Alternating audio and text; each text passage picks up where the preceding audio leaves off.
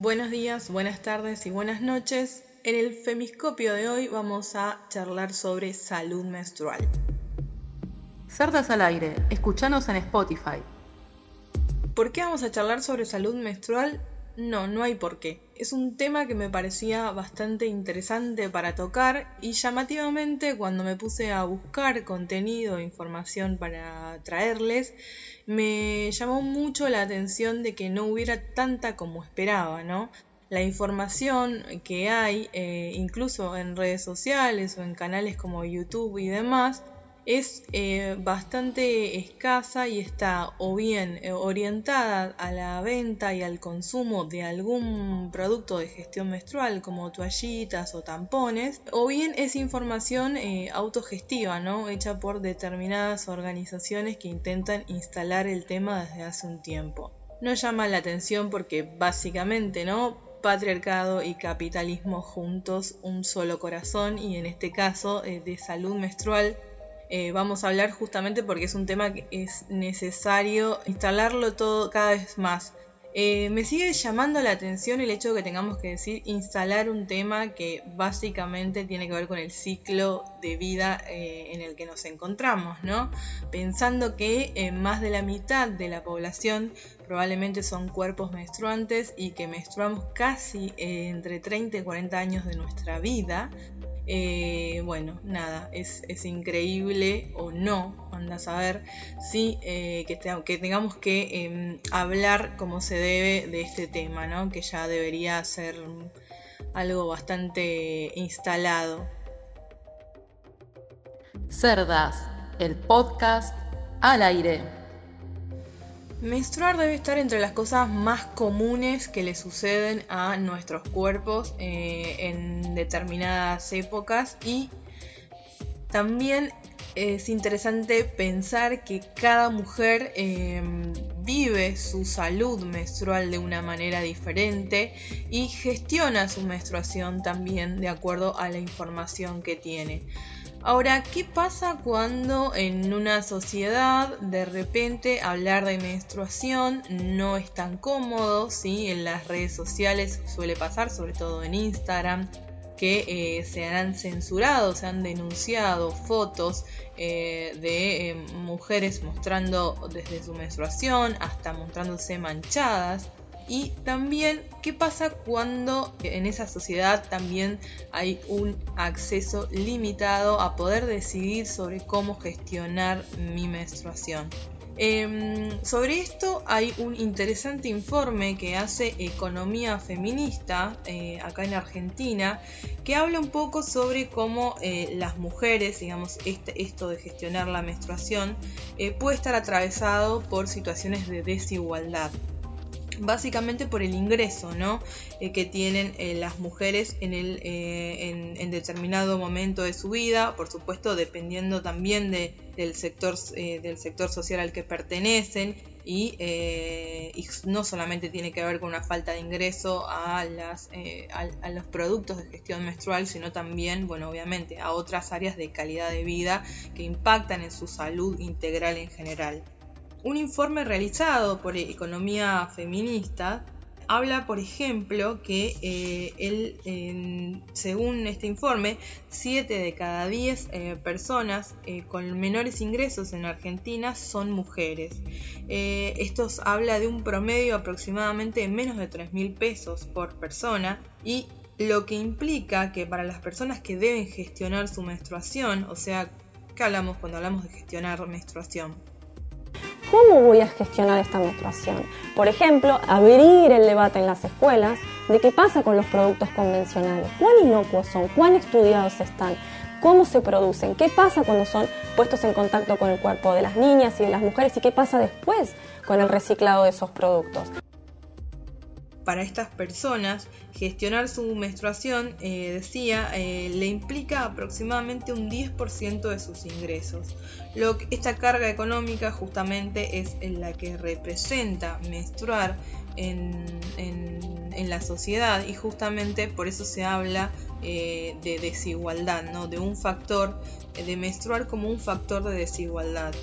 En, relación a eso, en el 2017, ya desde el 2017, se, generó una, movida llamada menstruación, en donde básicamente se piden tres reclamos que tiene que ver con la quita del IVA a los productos eh, de gestión menstrual, a la provisión gratuita ¿sí? en determinados sectores que no puedan tener acceso a estos productos de gestión menstrual y a un, un punto fundamental que tiene que ver con la realización de investigaciones y la socialización de, esas, de esa información para que permita tomar decisiones eh, no solo a nivel privado de, cómo gestiono mi menstruación, si voy a usar toallitas, si voy a usar tampones o voy a usar una copa menstrual, por ejemplo, sino también a nivel público, ¿no? Para que justamente eh, menstruar deje de ser una cosa de mujeres y pase a ser un tema de Estado y que podamos todos y todas pensar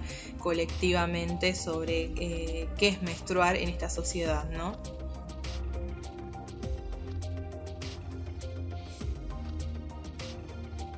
Pero ¿por qué es tan difícil hablar de la cosa más normal que le sucede a, los cuerpos en determinada época de su vida y que ocupa casi, eh, bueno, gran parte de la vida de un ser humano?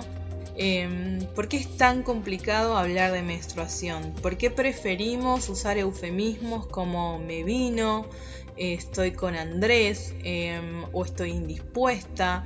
Me llegó la regla, entre tantas otras maneras de decir estoy en esos días. Y en realidad no, no estoy en ninguno de esos días, todos son mis días, estoy menstruando, ¿no? Estoy atravesando ese ciclo que no solo inicia con eh, la, menstruación concretamente, ¿no? Con la, la expulsión de sangre, sino que tiene 28 días y está cubierto de un montón de eh, situaciones y de sensaciones y de procesos que en cada persona menstruante es individual y que cada persona debería tener siempre la información necesaria para poder eh, decidir sobre lo que quiere hacer con ese periodo, ¿no? Durante esos determinados, todos esos días que dura ese periodo, ese ciclo de 28 días.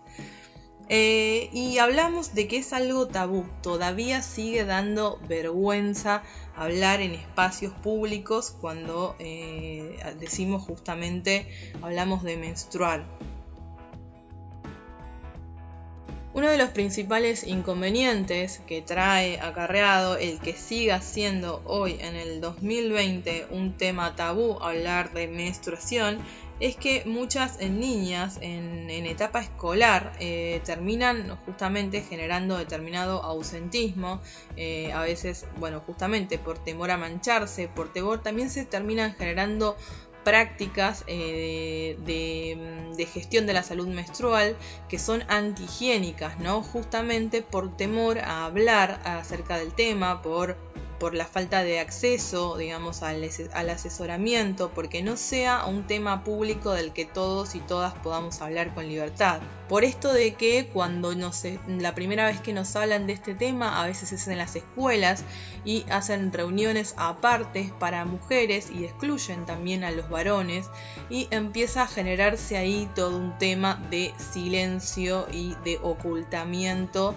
frente a la temática de menstruar pero muchas veces seguimos escuchando, bueno, vienen a hablar a las, a las niñas y los varones en ese momento salen. Ahora, esa exclusión que se da en realidad tiene consecuencias, porque el varón empieza a, sentir como rechazo y desconocimiento. Frente a esto, por supuesto, la organización, eh, tanto feminista como eh, las distintas eh, muestras activistas frente a cómo visibilizar la menstruación, cómo mostrar que las personas menstruamos eh, y que es parte de una realidad cotidiana. Em, también se organizaron determinadas eh, actividades eh, o, propuestas lúdicas para jóvenes y sobre todo niñas o en etapas, bueno, justamente premenstruantes, para que puedan, por supuesto, estar más cercano a eso y tener menor temor lo que nos preocupa es lo poco que conocemos sobre esa vivencia y que ligamos siempre a la menstruación como la posibilidad de ser madre o no ser madre, me vino o no me vino, qué suerte no estoy embarazada, qué triste no estoy embarazada. Dejar de asociar a la, a la, menstruación solamente con la habilitación de, a la posibilidad de ser madre y empezar a pensar como algo que se tiene que vivir internamente son las propuestas que traen algunos materiales, eh, algunos libros que eh, justamente lo que intentan es contar de qué se trata, ¿no? De qué se trata este, este periodo. Entre ellos hay uno, dos bastante interesantes. Uno se llama El vestido de Blancanieves se ha teñido de rojo y es de la colombiana Carolina Ramírez Vázquez, que justamente parte de una colección, forma parte de este libro, de una colección que es Princesas Menstruantes. Y también hay uno de una, de una argentina que se llama Mi primer libro rojo, ella es Violeta Ríos y justamente también está orientado a, sobre todo a las infancias, en las etapas esas eh, premenstruantes para que puedan empezar a conocer sobre este tema. Hablar de menstruación no es solamente eh, charlar dentro de los circuitos íntimos, sino también es instalar el tema en todos eh, los dispositivos de los medios masivos de comunicación, ¿no? Digo, empezar a mostrar esa realidad, hablar de que, por ejemplo, en las publicidades no aparezcan eh, la sangre teñida de azul, sino que la sangre roja tal cual es, tal cual la vivimos, ¿sí? es una manera de empezar a hablar de menstruación, dejar de hablar de regla, de esos días, de eh, estoy indispuesta, ¿sí? y empezar a, decir, bueno, cómo, eh, cómo es realmente ese tránsito y dejar de generar estereotipos de debilidad y vulnerabilidad respecto a los ciclos menstruantes, ¿no? El femiscopio. Por último, una de las deudas más importantes que deja este temor y este tabú a hablar de la menstruación como un tema cotidiano es el impacto que genera sobre el ecosistema el uso de los productos de gestión menstrual.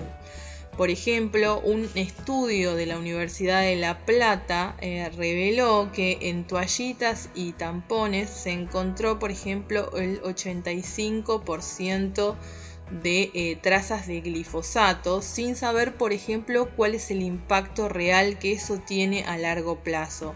Pero además también que el uso de estos productos descartables generan al menos 132 mil toneladas de residuos no biodegradables al año. Es un montonazo.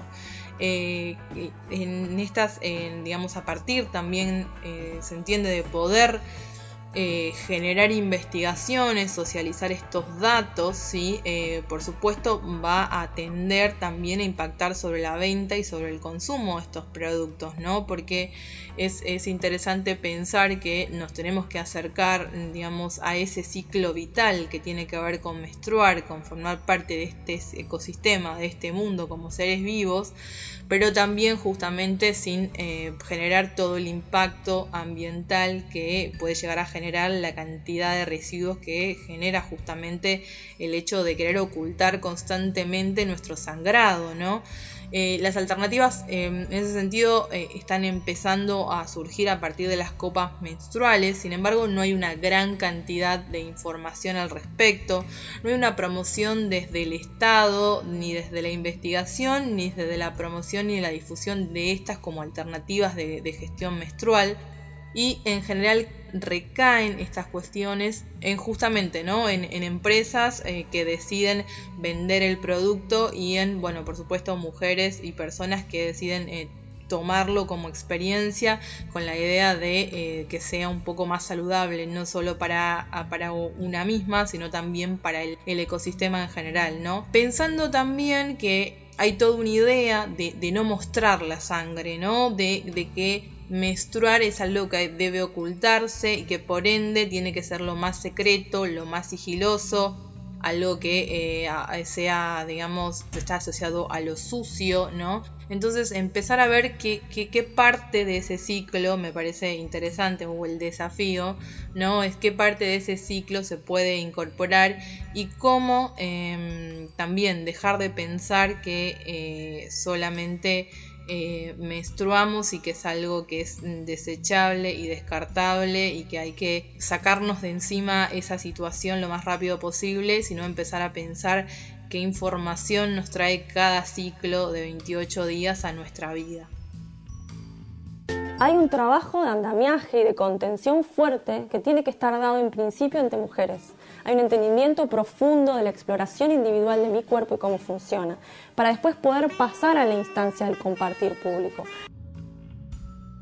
En definitiva, toda la incomodidad que está asociada a la menstruación, tanto como la parte tabú de hablar sobre ella, como la falta de acceso a productos eh, para algunos para algunos eh, cuerpos menstruantes y también el impacto que tiene sobre el ecosistema solo nos habla justamente de la eh, desconexión respecto a la función y a lo que representa y a lo que simboliza ¿no? en una sociedad que haya cuerpos que menstruen.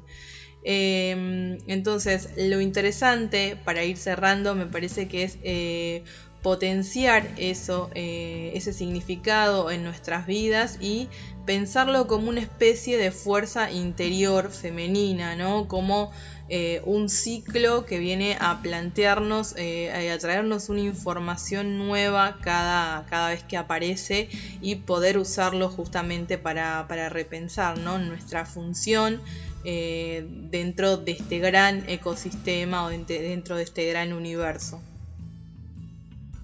entender la sensibilidad como un talento y la percepción como una posibilidad de empatía con eh, otras personas que están atravesando ese mismo ciclo eh, en, distintos, en distintos momentos. Es, un, es una oportunidad de descubrimiento, pero también de poder ponernos en el, en el lugar de otras, de otros que necesitan tener acceso a productos de, gestión menstrual y para, para de poder decidir necesitan contar con información eh, que sea chequeable, que esté buena y que no esté básicamente promocionada por, eh, o incentivada por la venta de un producto.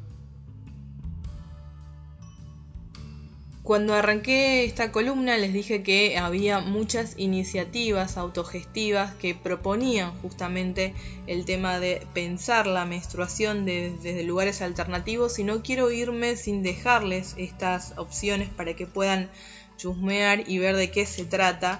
Eh, voy a dejarles algunas cuentas de Instagram en general para que puedan eh, ver Em, se facilita información, pero también se hacen acompañamientos para recolectar eh, kits de gestión menstrual para las personas que los necesitan. Entre ellas están Menstruamos Rojos, Dispuestas, Proyectos, Revolución, En Rojo, AP Menstrual, Histeria y Yo Menstruo. Eh, hay muchísimas más, eh, seguramente en redes sociales las van a poder encontrar, pero son en general iniciativas autogestivas y que forman parte de esta cosa que eh, hablaba, ¿no? De la colaboración entre cuerpos menstruantes para poder acompañarnos eh, en ese ciclo que es tan vital y del cual es tan necesario hablar.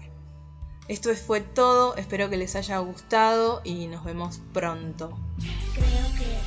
Cerdas al aire, el podcast. Es esa cosa que cada mes, yo no sé me sangra tanto la vagina como si estuviera derritiendo Me estás cerrando ya bajito, yo no estoy pa' chistecitos Si me tocas un poquito te voy a arrancar el pito. Me aliviana ponerme en posición fetal. De lo mucho que me duele voy corriendo a vomitar. Deja de chingarme, crees que estoy exagerando. Cuando te sangre la vena, sabes si me